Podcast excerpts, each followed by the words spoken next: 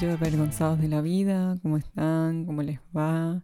Bueno, la verdad es que pasó muchísimo tiempo, creo que desde octubre del año pasado no hago un podcast. Eh, la realidad es que me había tomado un tiempo para descansar mentalmente y ese tiempo se extendió y luego vino la facultad, la tesis, eh, la pasantía, mi trabajo y entre otras cosas que la verdad es que prioricé mucho mi salud mental antes que sentarme y hablar y no, no esforzarme tanto como lo hacía antes, como cuando me apasionaba mucho hablar con ustedes y ver qué opinaban y decían, bueno, recomendame tal película o tal cosa. En el día de hoy, como, como pudieron ver, eh, si me siguen en mi Instagram, la, el tema más votado fue eh, Marvel está sobrevalorado. Y sí, bueno, no me odien, la verdad es que soy mucho más fanática de DC que de Marvel. Eh, siempre discutí con la gente que es fanática de los superhéroes que si bien los superhéroes que tiene Marvel tienen una historia más atractiva, eh, no tienen un trasfondo tan personal y tan a raíz como la historia de los superhéroes que para mí son entre un gris, o sea, no son tan buenos, la verdad. Eh, me refiero a buenos en, personalidad, no en, caracterización de personaje, sino que son como más grises, son como más humanos, los siento más humanos y aparte no hay ningún superhéroe que tenga mejores villanos que Batman. Vengan de a uno, discútanme lo que ustedes quieran, pero es la verdad. Creo que uno de los motivos por los cuales Marvel fue, digamos, creciendo en potencia es porque comenzaron a entender que ya no es solamente un personaje el que les gusta. Vamos a suponer, a mí me gusta mucho la bruja escarlata. Eh, y me vi su serie, me vi las películas donde ella apareció, pero vamos a suponer que no me gustan otros superhéroes, que solo me gusta ese superheroína. Y entonces, ¿qué hace Marvel? Conoce y entiende esto, ya que conforma parte de Disney, ¿no? Bueno, agrega otro personaje que puede interesarle a otra historia, que es lo que sucede con el personaje del Doctor Strange, que también me parece un personaje con una muy buena historia, pero si me pongo a pensar bien, la primera película no es que se entiende mucho, vamos a ser honestos, o sea, ninguna de las películas de Marvel se sobreentiende tanto la historia así y son demasiadas, ese es el problema, ya, ya generan tanto contenido que no se le puede seguir una trayectoria y se empiezan a equivocar entre ellas. Cuando uno genera sobre contenido, ya sobresatura el mercado, digamos, de, de, superhéroes. O sea, cada mes más o menos estamos teniendo una serie de, de superhéroes o un spin-off de superhéroes de alguna cosa. Y sean honestos, o sea, piénsenlo bien. ¿Recuerdan alguna película bien la historia de alguna de las películas de Marvel? Ya, piénselo, cinco segundos. No hay. O sea, no se pueden acordar la historia porque fácil, fácilmente tienen demasiado sobre contenido y no siguen una línea. Entonces generan personajes que no puedan seguir una línea tan correcta y las ponen con un plazo más largo. Entonces la persona no se va a acordar lo que pasó en la película anterior que eso es lo que sucede. Por ejemplo, salen películas de Doctor, Doctor Strange con un año de diferencia o con meses de diferencia, entonces las personas no se va a acordar. O por ejemplo, generan personajes tan entretenidos que tienen su spin-off con diferencia de tiempo para que la persona compre ese contenido y después no se acuerde perfectamente. Y no me refiero a que estoy juzgando su memoria, sino que es la manera en que ellos funcionan como mercado y también la misma personalidad que tiene Disney para sacar dinero de la nada. O sea, crean y crean y crean y crean. Entonces por eso considero que es sobrevalorado. Ahora ustedes pueden discutirme con todo lo que ustedes quieran después en los comentarios eh, de mi Instagram o si me quieren mandar un mensaje no hay problema. Pero es esa la idea. Por ejemplo, si se ponen a pensar que si generan un personaje con una historia que tenga que tener un pasado y necesiten otra película para explicar el pasado de ese personaje, ¿realmente ese personaje funcionó en la película? ¿Tuvo un papel, un papel protagónico en la película? No, fue un personaje secundario que ganó popularidad, o sea, ya no hacen películas porque sí, sino hacen, bueno, sí hacen películas porque sí, pero ya no hacen películas por contenido de ideas, sino por generalización de dinero y porque a los fanáticos le atrae. Obviamente que todo el mundo va a querer ir a ver una película donde están los tres hombre arañas, o sea, es una locura, hasta yo la quiero ir a ver. Pero, ¿cuál es la historia? O sea, no tiene mucho sentido. De nuevo vuelven a recalcar en los mismos hechos de que en un mundo se conocen y en otro no, que se olvidan. Y hay tantas fallas argumentales en la historia que a la gente no le importa, simplemente le gustó la película porque aparecieron tres Peter Parker y hicieron un meme, punto. O sea, díganme de verdad, ¿consideran que la historia tenga un buen fuerte, un contenido muy fuerte para seguir haciendo otra historia? No, o sea, quedó en la nada y pobre Andrew Garfield y no recuerdo el, el otro Peter, creo que se llamaba, pero perdón que me olvide el nombre, aparte del de Tom Holland, pero no es una idea funcional. ¿Qué, ¿Qué, van a hacer en la siguiente película del Hombre Araña? ¿Van a retroceder el, como, como el meme de los Simpsons? Tipo, un brujo vino y lo hizo, y literalmente un brujo vino y lo hizo y resolvió el problema. O sea, la idea ya se convirtió en una franquicia taquillera que le genera una impulsión de la, de la edad de oro, por así decirlo, de, de Disney. ¿Quién no quiere actuar en una película de superhéroes hoy? O sea, todo el mundo está a full con querer estar en, una película y prácticamente ustedes saben que el mundo cinematográfico es algo vendido. Obviamente van a decir que las películas de Marvel son una genialidad, que son lo mejor, o sea, si van a Rotten Tomatoes o tomatazos, como la, traducción lo dice, ¿no? Em, van a ver que tienen muy altas puntuaciones. ¿Y por qué es eso? O sea, ¿por qué, ¿por qué nos ponemos a pensar que una película de superhéroes que no tiene un trasfondo tan místico como las películas que generó DC en el último momento, y en el último tiempo que Robert Pattinson eh, hizo un espectáculo de, la verdad, de, de Batman, tienen que verla. Pero ¿por qué está pasando esto, digamos? Porque hay puntuaciones de páginas oficiales que están poniendo muy buenos puntajes en películas de, de Marvel justamente y no de DC. Es una conclusión que yo llegué en el punto de que hay mucho dinero para que la gente lo vea también. Otro punto a jugar eh, es la nostalgia, o sea, creo que mucha gente que creció leyendo cómics o vio cómics o sigue la idea, porque hace como 10 años están sacando películas de, de Marvel en sí, o sea, yo era chica cuando veía las películas de Iron Man, es que cada personaje tiene su historia. Y con eso lo juegan, digamos, juegan con la nostalgia. ¿Quién no quiere ver a Iron Man de nuevo en otra película? es esa la misma forma en la que recaudan, atraen algo nostálgico, atraen a la parte cerebro que vos decís, bueno, voy a comerme cinco horas de película de mm, esta, ¿cómo se llama? La de Ultron y toda esta, de Endgame, eh, que fue dividida en dos partes, que, que tipo el vago este, no me acuerdo cómo se llama, el Violeta, chasqueó los dedos y destruyó el mundo y en la siguiente película, a los cinco segundos, lo mataron como que... ¿What? ¿Qué sentido tiene eso? O sea, me pareció una locura. O sea, extendieron algo con el propósito de solo generar dinero y me iban a decir, ay, pero Fabiana, es obvio que todas las producciones, todo el mundo genera eh, películas para tener dinero. Y sí, padre, obviamente que sí, pero una cosa es generar dinero a, través de una película y otra cosa es generar dinero a través de una historia de una película. Creo que hay una gran diferencia.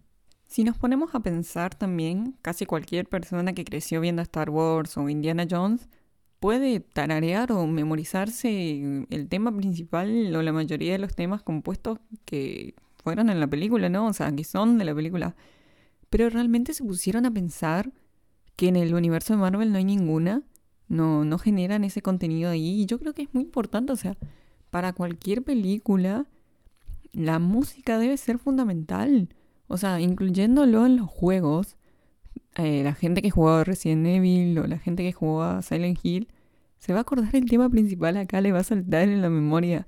Entonces, ¿por qué, digamos, no hay un tema para el Capitán América o Thor o Iron Man o, o cualquiera? O sea, todo el mundo me va a decir, ay, está en la escena donde todos ellos están en una ronda y sale esa musiquita, pam, pam, pam. Pero no es el tema de ellos, o sea, no es una canción, es un sonido nomás. Y la música sí, es sonido, pero es un sonido, o sea, ¿cuándo van a entender que les falta el punto principal de, de generar una música que vos digas, ah, ok, listo, esta canción es de esa película y de tal superhéroe y de tal manera, o sea, algo tan grandioso como lo fue el tema de Darth Vader. Soy la única también que odió esa película de los superhéroes, hasta donde ni siquiera sé cómo se llaman los Eternos, que también es de Marvel, que el único motivo principal por el cual diría, bueno, está Angelina Jolie, debe estar genial la película, qué malísima que es.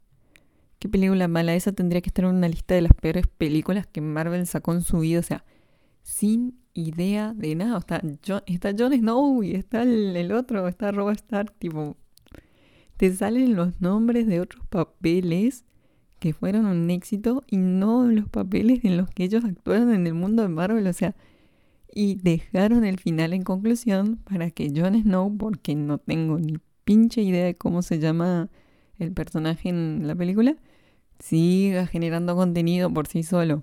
Porque la verdad que Kit, ah.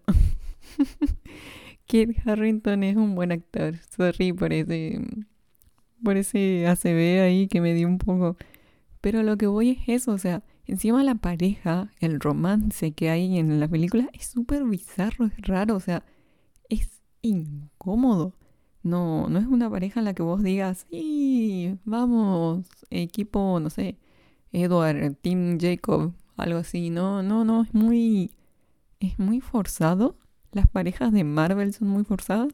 Cualquiera puede saber que las parejas como Catwoman y Batman son un hitazo, o sea, es una pareja potente, los dos pueden pelear, son súper geniales, uno es como una villana entre una mezcla de un área gris, un antihéroe, eh, y la otra parte es, bueno, también Batman. Yo considero que Batman es un antihéroe, pero eso es debatible, como ustedes quieran.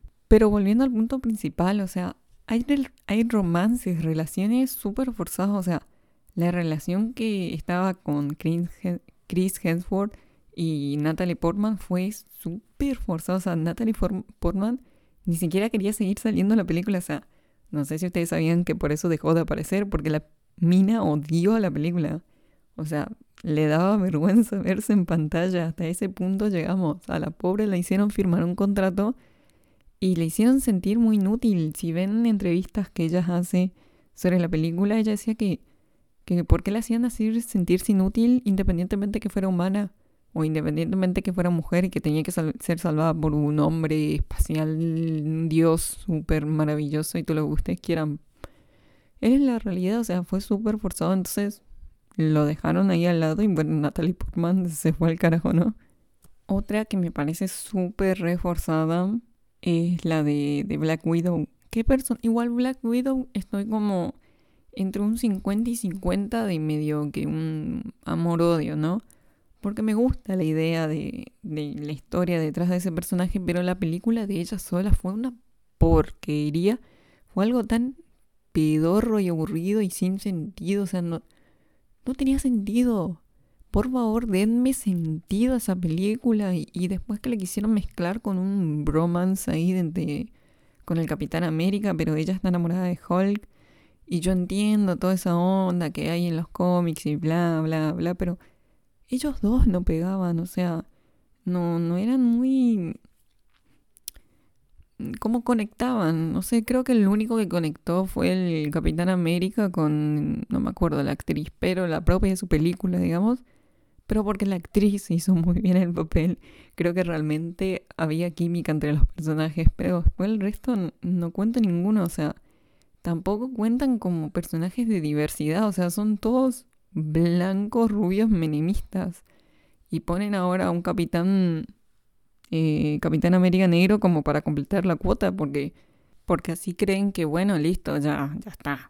Como completamos la cuota para todo lo diverso, todo lo completo y listo. Y, el resto de culturas, de personajes, son personajes secundarios de, de las películas principales que fueron de los, de, los personajes blancos. O sea, eso es lo como que también me hace mucho ruido, ¿no se dieron cuenta?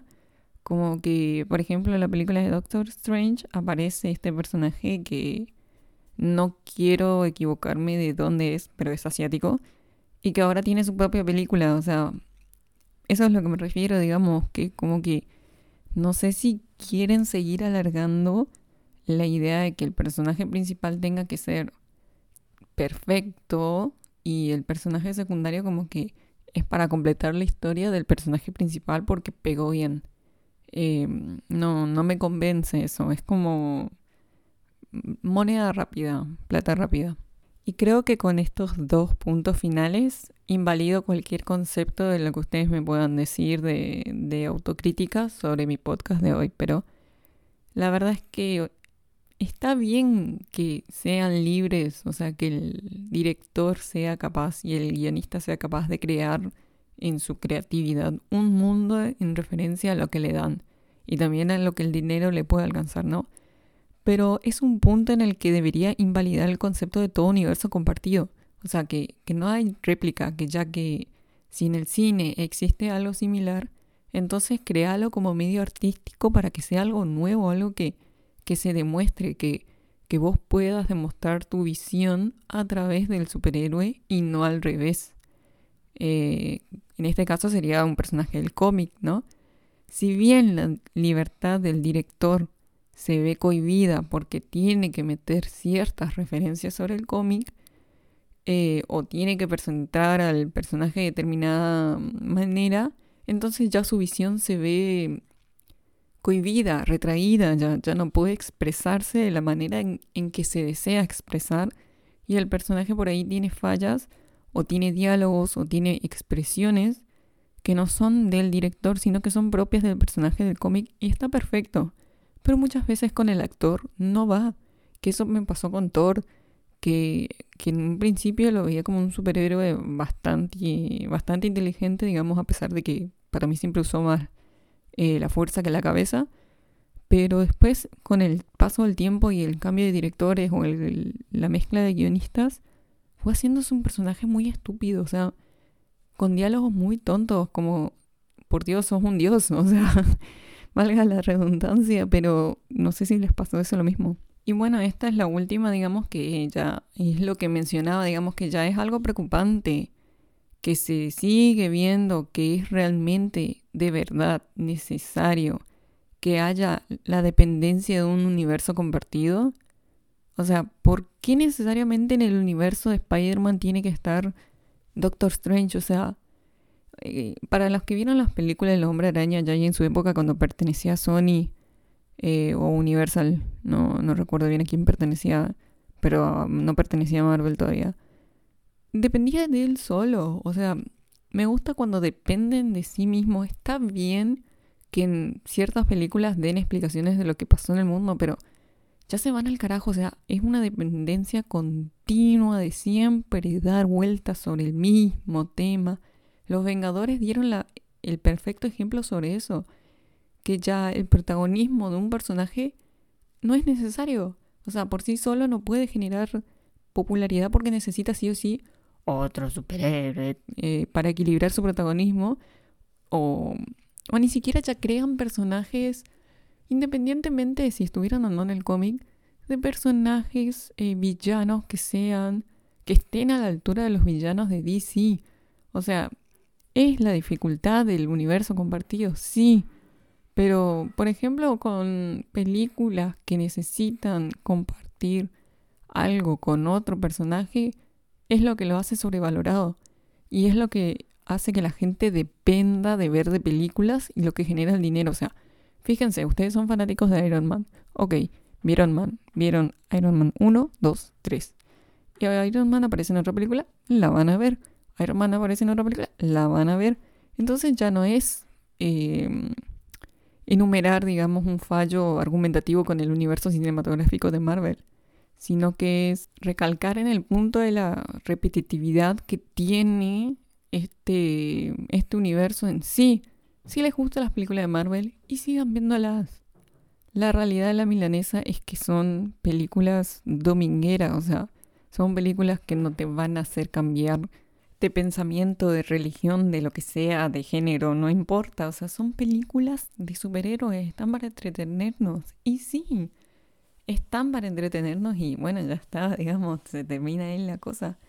Pero para que no piensen que lo odio todo, digamos, y no eh, piensen que, bueno, estoy en contra de Marvel y soy súper enemiga de Marvel, no, para nada. Prefiero DC es la realidad eh, por varias cuestiones que ya mencioné. Pero también quiero admitir que Deadpool debe ser mi superhéroe. El tema es que Deadpool no es un superhéroe. Deadpool es un antihéroe que me parece mejor siempre caracterizar a los superhéroes, entre comillas, como antihéroes. Porque llega un punto en el que no sabes si sos bueno o sos malo. Como esa película, no recuerdo el nombre. Si alguno después me, me dice cuál era la que hacen la película como si fuera Superman, pero se convierte en villano el nenito, que es de terror. Em, bueno, si la recuerdan, avísenme después en los comentarios de mi Instagram. Así que nada, eh, gracias por estar hasta acá, gracias por acompañarme en este tiempo. La verdad es que se nos fue ya 21 minutos hablándome y escuchándome. Si llegaste hasta acá, te agradezco. Nos vemos en el siguiente episodio. Los quiero, cuídense, agregue alguna frase motivacional de la semana, bla bla, nos vemos, chau chau.